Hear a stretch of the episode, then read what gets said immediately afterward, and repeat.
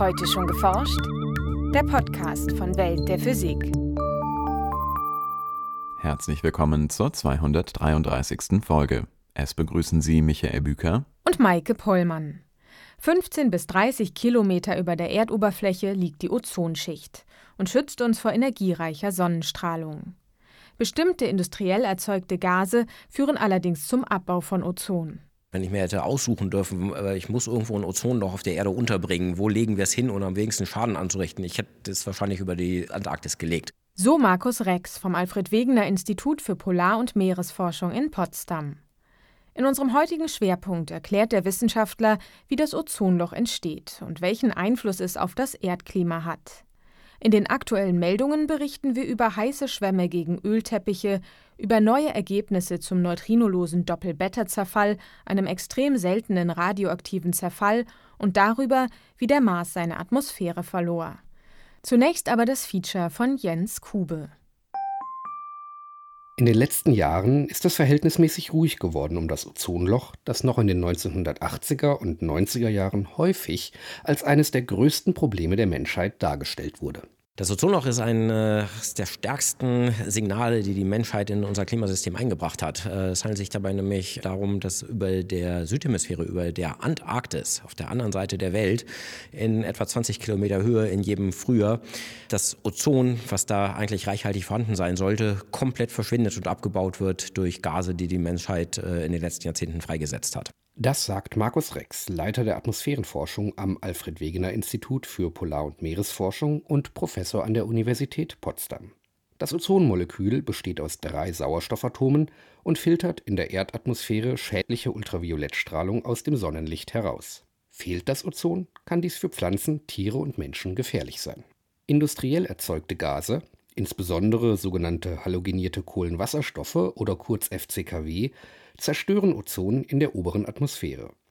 Am Erdboden reagieren diese ozonabbauenden Gase allerdings mit praktisch nichts, was sie für technische Anwendungen so attraktiv gemacht hat. Das bedeutet, man kann die einatmen, äh, die explodieren nicht, die sind völlig ungiftig, äh, sie machen einfach gar nichts. Und deswegen äh, sind sie mit zunehmendem Nutzen eingesetzt worden zum Aufschäumen von Bauschäumen, von Matratzen, Isolationsmaterialien in Kühlschränken, in Klimaanlagen als Kühlmittel und haben dort Substanzen verdrängt, die vorher drin waren, die gefährlicher waren, weil sie alle explosiv waren und gebrannt haben. Nun ist natürlich ein Nebeneffekt davon, dass sie nicht reagieren, dass sie sich in der Atmosphäre anreichern. Die gehen einfach nicht kaputt. Hier unten in der Troposphäre, da wo wir leben, die Luftschicht so bis 15 Kilometer Höhe, leben die quasi ewig, Jahrtausende. Erst wenn die FCKWs weiter in die Stratosphäre, die Luftschicht in einer Höhe von 15 bis 45 Kilometern aufsteigen, werden sie durch die intensive Sonneneinstrahlung aufgespalten.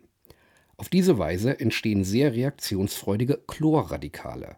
Diese einzelnen Chloratome zerstören die Ozonmoleküle und wandeln sie in normalen Sauerstoff um, also in O2. Über der Antarktis kommt es dadurch zu einem regelrechten Ozonloch. Und das liegt daran, dass es im Winter über der Antarktis sehr, sehr, sehr kalt wird. Äh, in 20 Kilometer Höhe erreichen wir dann Temperaturen, die deutlich unter minus 80 Grad Celsius liegen. Bei diesen tiefen Temperaturen friert in der Atmosphäre Salpetersäure aus. Das bildet sich praktisch eine Wolke von kleinen Salpetersäure, Kristellchen oder Tröpfchen, äh, die da oben rumschwirren. Es sieht sehr schön aus. Das sind so bunte Wolken, man sieht die auch vom Erdboden aus.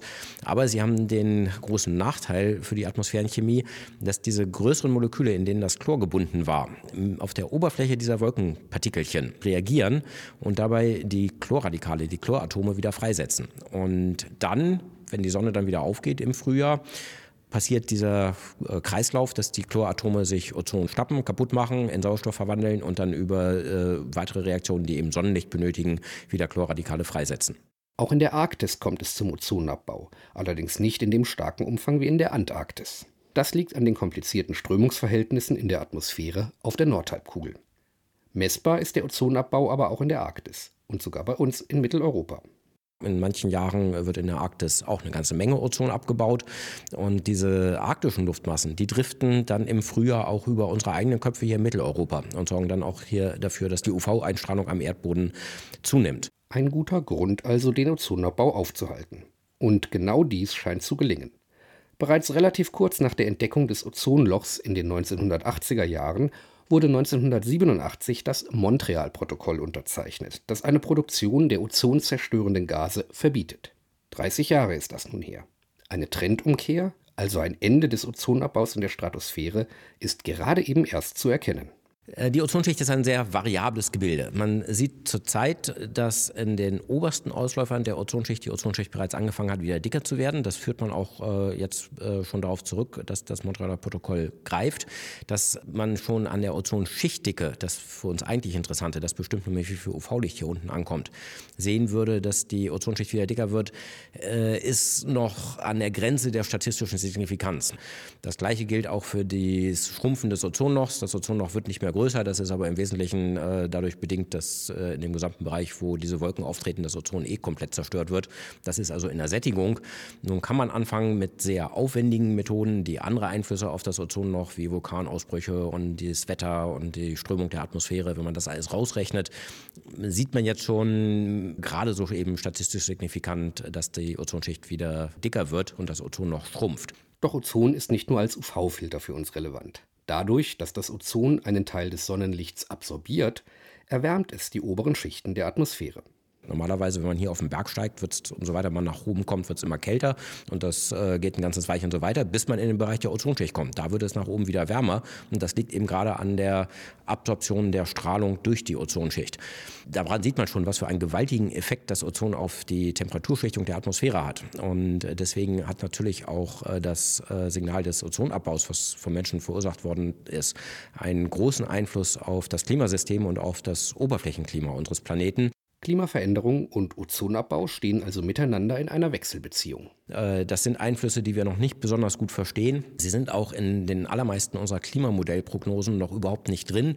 Wir arbeiten aber wirklich daran, dass wir jetzt auch die Ozonschicht interaktiv in die Klimaprognosen mit reinnehmen, sodass wir diese Rückkopplungsmechanismen zwischen Klimaänderungen und Ozonschichtänderungen dann auch mit in den Klimaprognosen drin haben und denken damit äh, sicherlich gerade in den Polargebieten das Klima sehr viel besser vorhersagen zu können. Auch für die genaue Rekonstruktion der Klimaveränderungen der letzten Jahrzehnte ist es wichtig, den Beitrag der Ozonschicht zu verstehen. Warum beispielsweise die globale Erwärmung bisher nicht die zentrale Antarktis erfasst hat, können Wissenschaftler noch nicht vollständig erklären. Wir gehen davon aus, dass in der Antarktis das Ozon noch dazu beigetragen hat, dass die Antarktis sich jedenfalls im zentralen Bereich äh, in der Vergangenheit gar nicht erwärmt hat und jetzt vielleicht erst in den letzten Jahren, wo das Ozon noch äh, nicht mehr größer geworden ist, angefangen hat, sich ein wenig zu erwärmen. Also dort ist die Auswirkung des Ozonlochs eher eine kühlende Auswirkung aufs Klimasystem gewesen. Ähm, in der Arktis ist das schwer zu sagen. Die Rückkopplungsmechanismen sind sehr kompliziert und wir können das Vorzeichen nicht mehr genau sagen, ob äh, das Ozonloch nun eher zu einer Erwärmung oder zu einer Abkühlung der Arktis in der Vergangenheit beigetragen hat. Das werden wir aber hoffentlich in den nächsten Jahren aufklären können ob es um den Einfluss des Ozons auf das Klimasystem der Erde geht oder um die Ozonschicht als natürlichen Schutz vor UV-Strahlung. Das unscheinbare Molekül O3 ist ein wichtiger Bestandteil unserer Atmosphäre. Das wirklich Wichtige ist, dass wir erwarten, dass in den nächsten Jahrzehnten das Ozonloch sich auch wieder komplett schließen wird und die Ozonschicht sich wieder komplett erholen wird. Aber das liegt in der Zukunft und das werden eher unsere Kinder und Enkelkinder vollständig erleben. Nachrichten Läuft bei einer Havarie Öl aus und bildet einen Ölteppich, so kann dieser mit Chemikalien oder porösen, schwammartigen Materialien gebunden werden. Schweres Rohöl ist hingegen zu zähflüssig, um in die Poren der Schwämme einzudringen. Nun entwickelten Wissenschaftler eine Lösung für dieses Problem. In der Fachzeitschrift Nature Nanotechnology stellen sie einen heizbaren Schwamm vor, der auch zähflüssiges Rohöl aufnehmen kann. Die Forscher optimierten dafür ölaufsaugende Substanzen wie Mineralwolle und Melaminharz. Diese Materialien tauchten sie in eine Lösung mit extrem dünnen Flocken aus Graphenoxid. In einer Zentrifuge setzte sich das Graphenoxid auf die filigrane Porenstruktur der schwammartigen Substanzen ab und bildete so einen hauchdünnen Mantel. An den mit Graphenoxid umhüllten Schwamm legte das Team dann eine elektrische Spannung von bis zu 55 Volt an. Aufgrund seines elektrischen Widerstands heizte sich der Schwamm dann an seiner Oberfläche auf etwa 300 Grad Celsius auf diesen heißen Schwamm ließen die Forscher dann auf einer mit zähflüssigem Rohöl bedeckten Wasserschicht schwimmen. Die Hitze senkte die Viskosität des Rohöls deutlich ab, so dass es dünnflüssiger wurde und schnell in die Schwammporen eindringen konnte. Wurde der Stromanschluss gekappt, blieb der Schwamm noch einige Zeit heiß genug, um das aufgefangene Rohöl wieder auswringen zu können. Im Labor ließ sich mit dieser Methode zähes Rohöl effektiv von Wasser trennen Die Einsatztauglichkeit gilt es allerdings noch unter Beweis zu stellen, denn eine Batterie kann den Schwamm wegen des relativ hohen Stromverbrauchs nicht über Stunden aufheizen und der Einsatz von Stromkabeln wäre aufwendig und störanfällig. Trotzdem könnte die Neuentwicklung Impulse für effizientere Förderung und Transport von zähflüssigem Rohöl liefern. Die Frage, ob Neutrinos ihre eigenen Antiteilchen sind, beschäftigt Wissenschaftler seit Jahrzehnten. Eine Antwort liefern würde der Nachweis eines extrem seltenen radioaktiven Zerfalls, des neutrinolosen doppelten Beta-Zerfalls. Genau danach suchen Forscher seit November 2011 am Experiment Gerda unter dem Gran Sasso-Massiv in Italien. Im Fachmagazin Nature präsentierten die Forscher nun die Ergebnisse der zweiten Messphase. Beim gewöhnlichen Beta-Zerfall zerfällt in einem Atomkern ein Neutron in ein Proton und setzt dabei ein Elektron und ein Antineutrino frei. Beim doppelten Beta-Zerfall wandeln sich gleichzeitig zwei Neutronen in zwei Protonen um wobei neben den beiden Elektronen auch zwei Antineutrinos entstehen.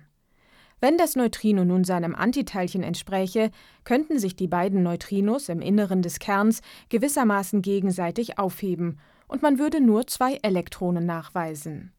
Diese müssten dann über die gesamte Energie verfügen, die bei der Reaktion freigesetzt wird im Gerda-Experiment beobachten Forscher den Zerfall des Isotops Germanium 76 und halten dabei Ausschau nach der charakteristischen Signatur. Um die Messungen vor störenden Einflüssen wie kosmischen Teilchen zu schützen, findet das Experiment 1400 Meter unter der Erde statt. Zudem hängen die angereicherten Germaniumkristalle in einer Art Thermoskanne, die mit einem Kühlmittel aus flüssigem Argon gefüllt und von einem riesigen Tank mit hochreinem Wasser umgeben ist. So wollen die Wissenschaftler auch die natürliche Radioaktivität der Umgebung abschirmen. In der zweiten Messphase konnten die Forscher die störenden Untergrundereignisse gegenüber der ersten Phase noch einmal um das Zehnfache verringern. Doch auch jetzt war das Signal des neutrinolosen Doppelbeta-Zerfalls in den Messdaten nicht auszumachen. Aufgrund dieses Resultats schließen die Forscher, dass die Halbwertszeit dieses Zerfalls sehr wahrscheinlich größer als 5 mal 10 hoch 25 Jahre ist. Zum Vergleich, das Universum ist nur etwa 10 hoch 13 Jahre alt. Ausgeschlossen ist der neutrinolose Doppelbeta-Zerfall deshalb aber noch nicht. Vielleicht tritt der Zerfall einfach nur noch seltener auf, als man bisher annahm. Der Planet Mars hat seine ursprüngliche dichte Atmosphäre aus Kohlendioxid im Laufe der Zeit verloren. Verantwortlich dafür waren die ultraviolette Strahlung der Sonne sowie der Sonnenwind, ein permanenter Strom elektrisch geladener Teilchen. Das zeigen Messungen der Häufigkeit von zwei Isotopen des Edelgases Argon in der heutigen dünnen Restatmosphäre des roten Planeten, die Forscher mit der Marssonde MAVEN durchgeführt haben. Ursprünglich sei die Marsatmosphäre ähnlich dicht wie die der Erde gewesen, so die Wissenschaftler im Fachblatt Science. Die Raumsonde MAVEN umkreist seit November 2014 den roten Planeten und durchquert auf ihrer elliptischen Umlaufbahn immer wieder die oberen Schichten der Marsatmosphäre. Dabei messen Detektoren ihre chemische Zusammensetzung und den physikalischen Zustand. Forscher richteten ihr Augenmerk nun insbesondere auf zwei Isotope des Edelgases Argon. Da sie ein unterschiedliches Atomgewicht besitzen, kommen die Isotope in verschiedenen Höhen unterschiedlich häufig vor. Außerdem kann das leichtere Isotop einfacher ins All entweichen. Da Argon ein Edelgas ist, reagiert es zudem nicht mit anderen Stoffen und kann im Gegensatz zu anderen Gasen nicht durch chemische Prozesse in Stein gebunden werden für eine Abnahme des Gehalts an Argon in der Atmosphäre kommt also ausschließlich ein Abströmen ins All als Ursache in Frage. Der entscheidende Prozess dabei: Die ultraviolette Strahlung der Sonne ionisiert zunächst die Atome des Gases. Anschließend reißen die geladenen Partikel des Sonnenwinds die Ionen mit ins All hinaus.